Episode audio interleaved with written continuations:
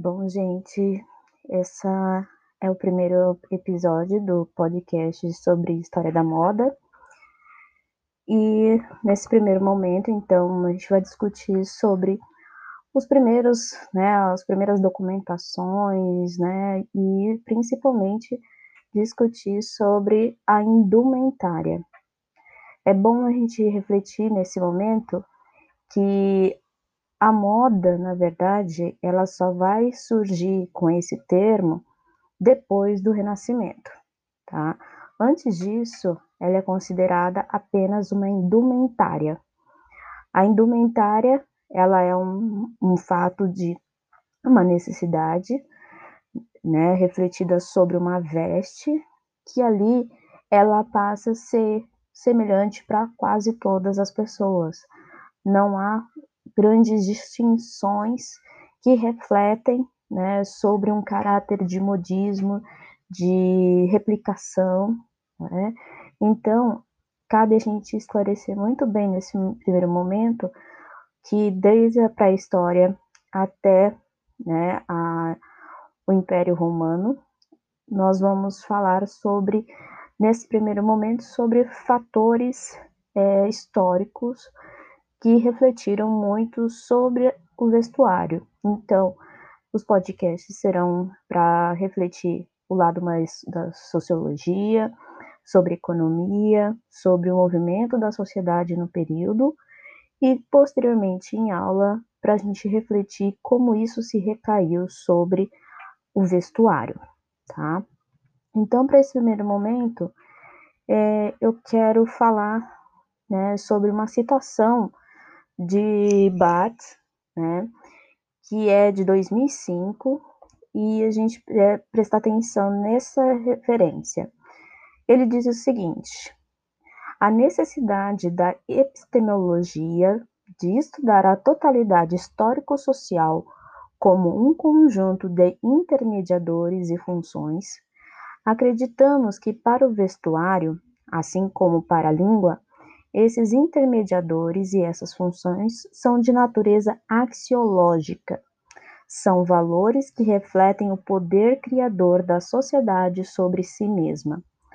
Ou seja, né, a, o estudo do vestuário humano ele está sempre correlacionado a todo fator histórico, fator econômico, de etnologia e também com relações à tecnologia. Né? E isso, uh, se a gente for fazer uma correlação, por exemplo, com a linguística, é, a gente vê que no decorrer da, das ascensões, né, do, das comunidades, das sociedades, as, as formas de se comunicar foram mudando.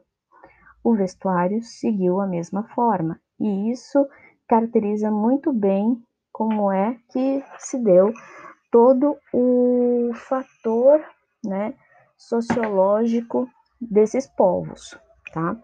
Então, no primeiro povo, né, o início de tudo, é, é bom a gente pensar o seguinte: hoje a gente divide muito entre vestuário feminino e masculino, né?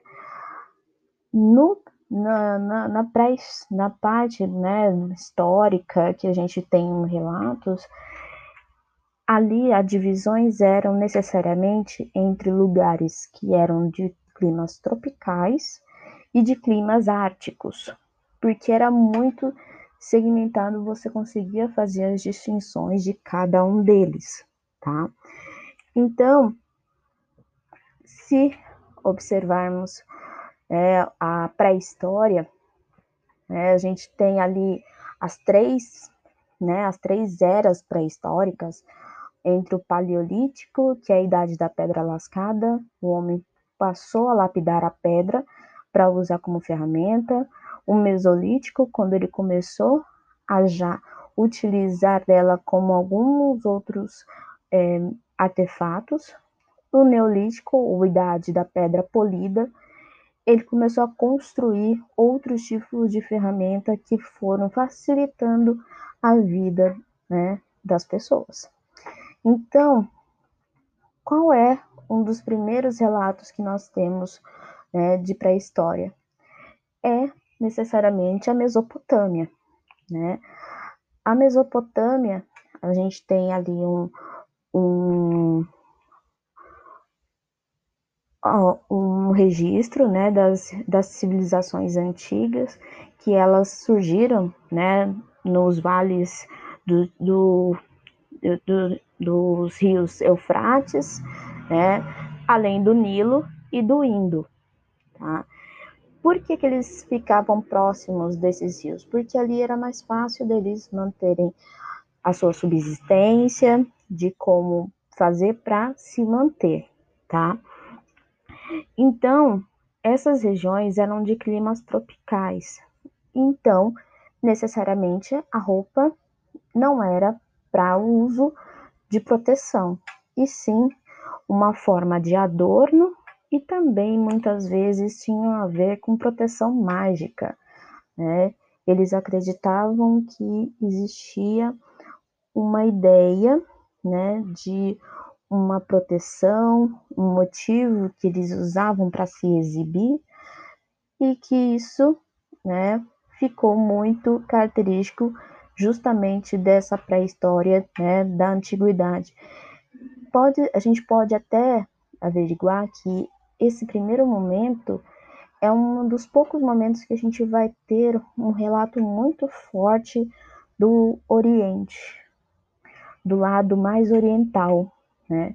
Então, quando a gente fala do Oriente, a gente traz a pré-história e quando vai caminhando para os povos, né, da era moderna, contemporânea, a gente vai partir para a Europa, e fica concentrado a maior parte do tempo ali. Então, a gente precisa aprender muito com a, o que foi trazido do Oriente e necessariamente sobre esses povos mais antigos. Quais eram as características? Né? A característica dos, do lado tropical era a fixação de povos que antes eles eram nômades e eles passaram a se fixar que foi o caso de, da permanência do lado dos rios. Né?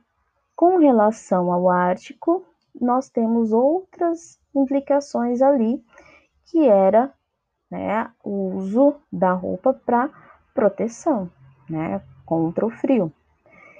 E ali a gente passa a ver uma série de manufaturas que a gente vai discutir mais quando falarmos sobre os apelos né, de históricos. E ali, né, a gente tem uma diferença muito grande quando observa-se o uso de peles, né, e as peles, né, no caso do Ártico, eram as proteções e também para construções das cabanas e das lãs que eram derivadas das lhamas, das alpacas e da vicunha também.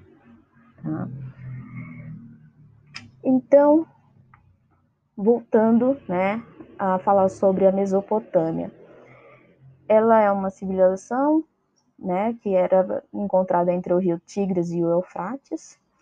Era considerada uma região super rica, de clima muito quente e de terras muito férteis, que foi por causa disso que os nômades se, né, se fixaram. Eles são eles têm três culturas que são, né, que vale a gente pena mensurar, que são a sumeriana, a assíria e a babilônica, tá?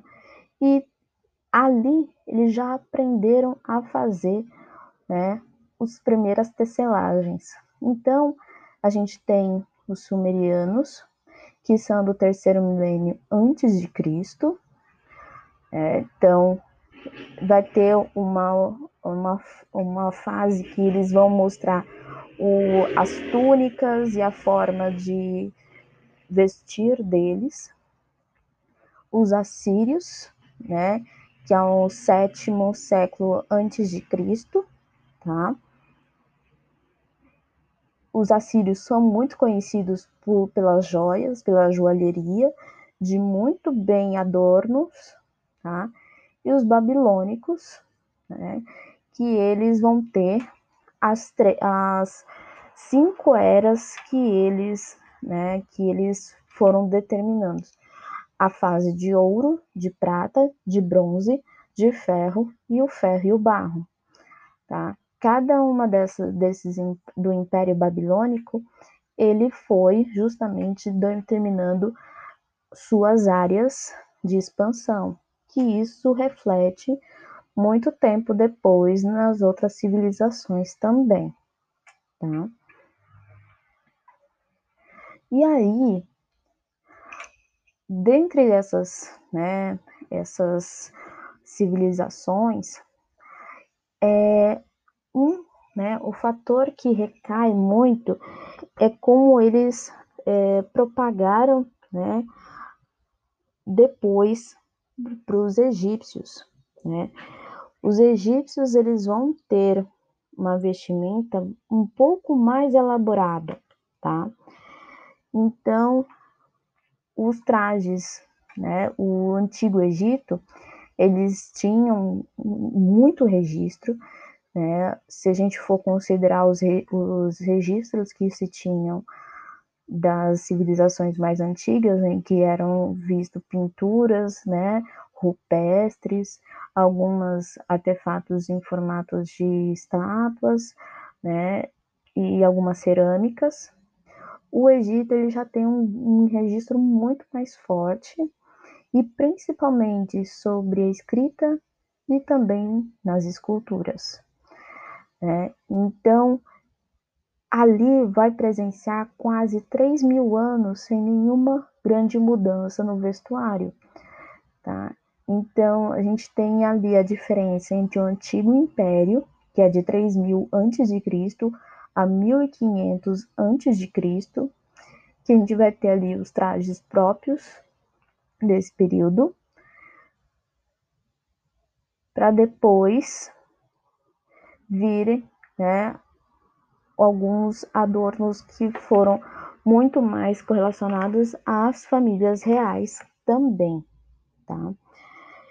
E que cabe falar bastante. O Vale do Nilo também é uma região muito quente, tá? Então, a, a vestimenta egípcia era muito mais leve, né? E muito mais é, sumária, né, que em relação à Síria e à Babilônica, né.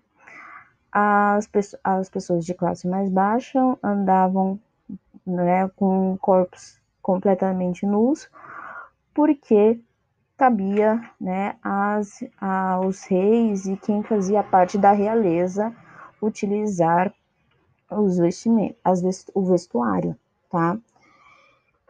por causa dessa documentação né, do Antigo Império, é que a gente consegue fazer um, um destaque muito grande sobre os faraós, sobre os elmos, sobre todo o vestuário em si.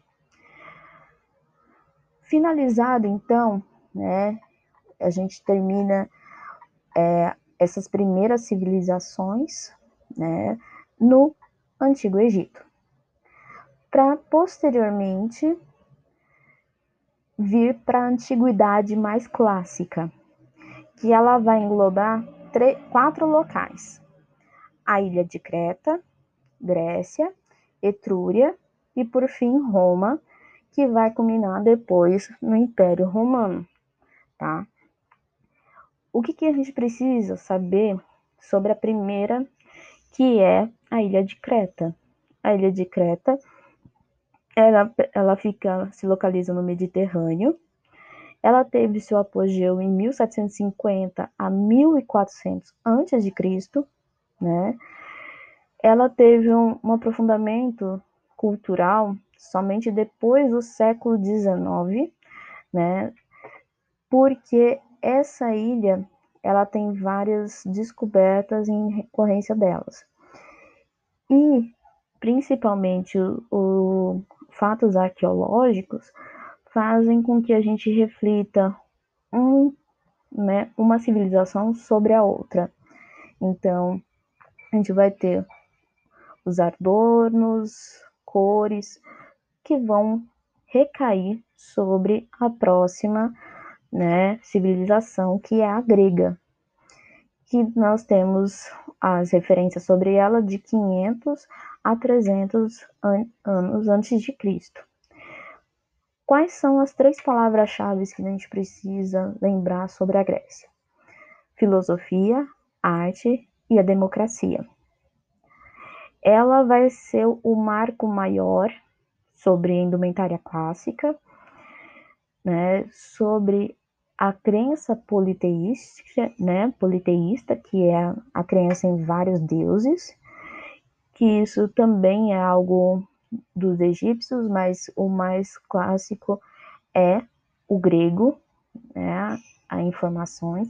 É uma região de clima quente, então eles estão próximos, né, da, da ilha de Creta, por isso eles têm uma influência muito grande né, cretense, que recai sobre o vestuário também, tá? Para depois vir outra recaída, né, se recai sobre a Etrúria. Então, a gente começou lá por Creta, veio para os gregos, para depois vir passar para a Etrúria, que teve seu apogeu de sete anos antes de Cristo, o século 7 antes de Cristo ao sexto antes de Cristo, tá? Ele tem fortes traços, né, orientais. Eles vão ter influências vindo desses dois lugares, né, de, do, dos gregos e dos cretenses, né, os traços gregos e as influências de elementos né, orientais, e tem uma forte formação icono, iconográfica. Tá? Os trajes que vieram né, somando nesse momento, vai tudo culminar na civilização romana que teve, foi fundada em 753 a.C., né? E a gente tem duas formas de governo, Roma republicana e a Roma imperial, né? Ela teve seu declínio no século V, né, da era cristã, depois de Cristo, com fortes influências etruscas, tá? Ela vai ter o maior número de detalhes em relação às outras civilizações. Tá? Essas diferenças da, da, do, do vestuário elas vão ficando cada vez mais diferentes com relação ao homem e à mulher, que depois passa para o grande império bizantino, o que foi o Império Bizâncio? O Império Bizantino foi quando Roma, né, o Império já começou a adentrar mais do lado oriental, ou seja, da Europa para o Oriente, e teve uma expansão territorial muito significativa. Foi através do imperador Constantino, e ali foi que se deu a ligação cristã entre o rei e a igreja, né? o rei e o sacerdócio. Essa ligação cristã muito forte que foi dominando a Europa, parte da, da Ásia, ela foi também trazida para elementos do vestuário, tá? E ali, né, uma das coisas que a gente tem que pegar e entender também é que agora elas passam a ser rígidas. Não pode, ela não pode ser elemento de sedução e ela tem a utilidade mais ignorada, tá? E ali, né, se dá justamente todas essas partes de influências do período, né, da antiga da antigas civilizações, para só depois nós adentrarmos em outro, né, a outra parte da civilização. Novo episódio. Agora vamos falar sobre a Europa antiga e medieval. É, como foi relatado, né, com a ampla expansão né, dos romanos sobre a Europa, sobre o lado oriente, é visivelmente claro que eles sofreriam né, vários né, é, ataques por outros povos que não estavam de acordo em serem dominados pelo exército romano, tá?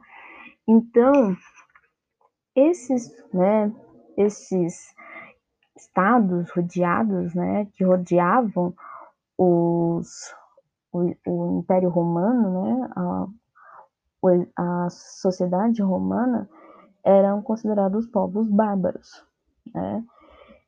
Eles viviam então fora das fronteiras do domínio, né? Eram realmente ameaçadores e eram, né? Eles, alguns desses povos foram derrotados, né? Por exemplo, os teutões, que são franco, os francos, né? Que eles acabaram tendo uma influência romana muito forte. E teve vários outros povos que a gente tem ali umas denominações, né? Temos os godos, os visigodos, é, ostrogodos, né? Os teutões, e vários desses, dessas nomenclaturas também têm a ver com a dominação da onde eles estavam, né, determinando os seus espaços. Tá? Uh, os teutões, né, eles eram mais um povo mais primitivo e eles, né, é um povo que usavam calças, né, justamente por estar um pouco mais acima era de uma região um pouco mais fria, né?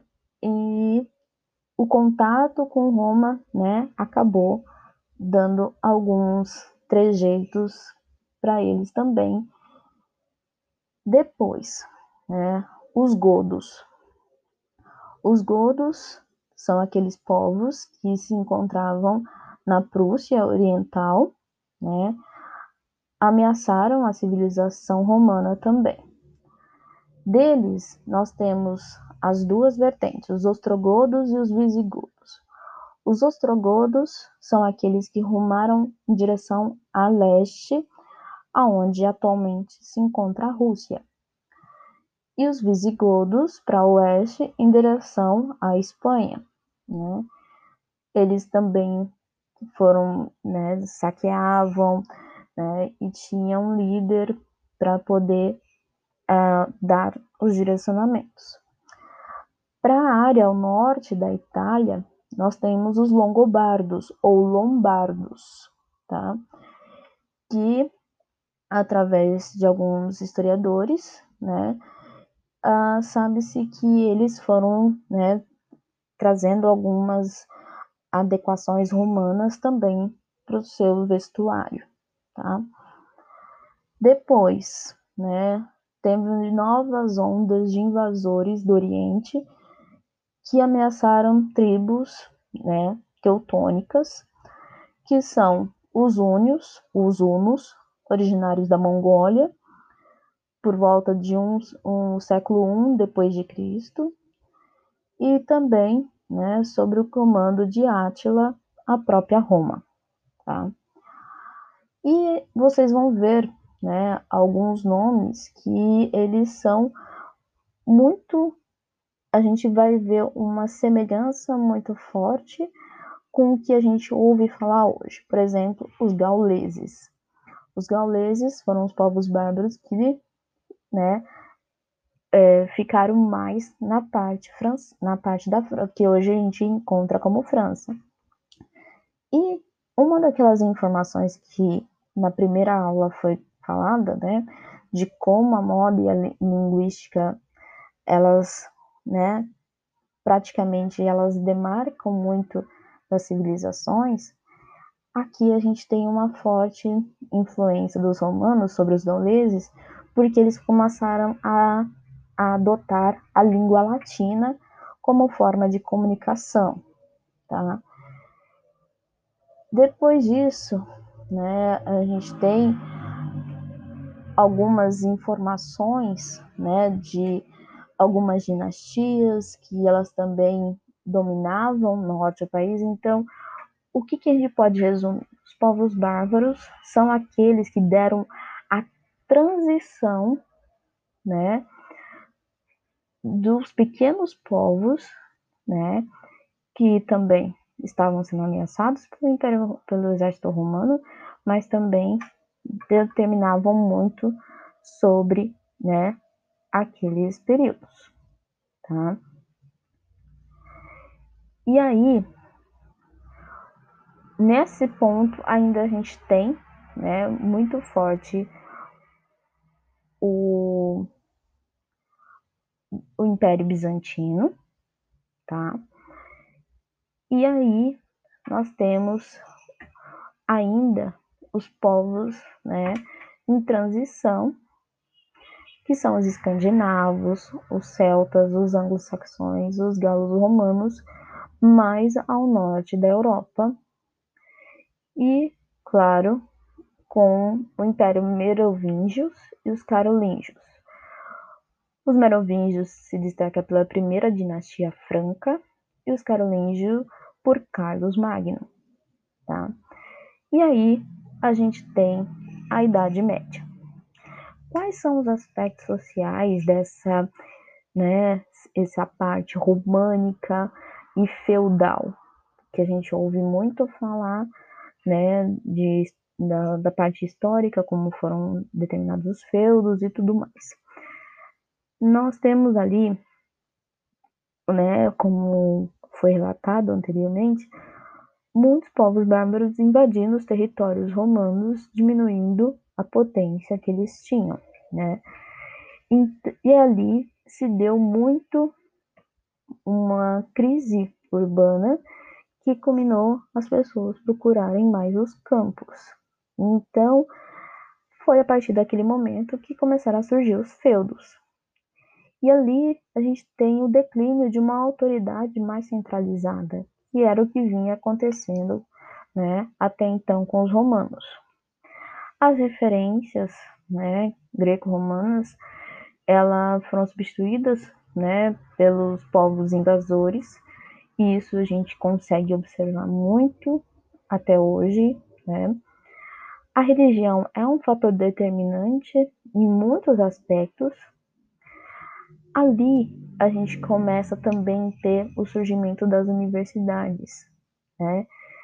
Porém, não quer dizer que todos estudavam, né? No caso dos monarcas, que muitas vezes não não sabiam, né, escrever nem ler. É um momento de grande desordem e é marcado pelas cruzadas, né, que eram o movimento justamente de domínio, né, de guerras que tinham relação com a religião. Né. Quais eram os aspectos desse período? Muito mais pesado, campesino por causa do, do meio rural e horizontalizado, né? Então você não via um poder determinante, né, circundando tudo. Quais são os nomes importantes para a gente gravar desse período? Rei Arthur, Papa Gregório I, Carlos Martel, Carlos Magno, Ricardo Coração de Leão e São Francisco de Assis. Tá? E quais são, né? A gente tem ali então a época feudal e qual é agora os aspectos sociais da Baixa Idade Média, né, que é considerada também a fase gótica. É um restabelecimento contrário, né? Ali a gente vê o meio urbano se restabelecendo, principalmente a sua economia. Volta a se ter uma autoridade mais centralizada com a solidificação da monarquia. Um, for, um, um dos marcos né, que veio era o caso da peste negra, as cruzadas dominando o Oriente, as artes das igrejas, então temos o teocentrismo, né, Deus no centro do universo, e ali, né, o impotente, o urbano, o verticalizado, porque ali a gente passa a ter um forte apelo maior ainda sobre a religião, principalmente a religião cristã.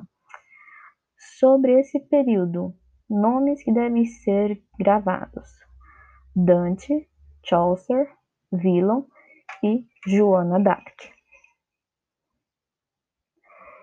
Esses são, essas são as informações, né, sobre os, aspe os aspectos sociais, pois vamos ver e recair sobre várias informações que culminam muito sobre cada um dos povos que a gente vai ver mais especificamente. Então, depois que verificarmos todo o período da vamos ver Inglaterra, a França,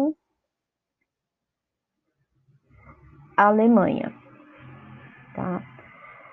Depois, norte da Europa, a Itália,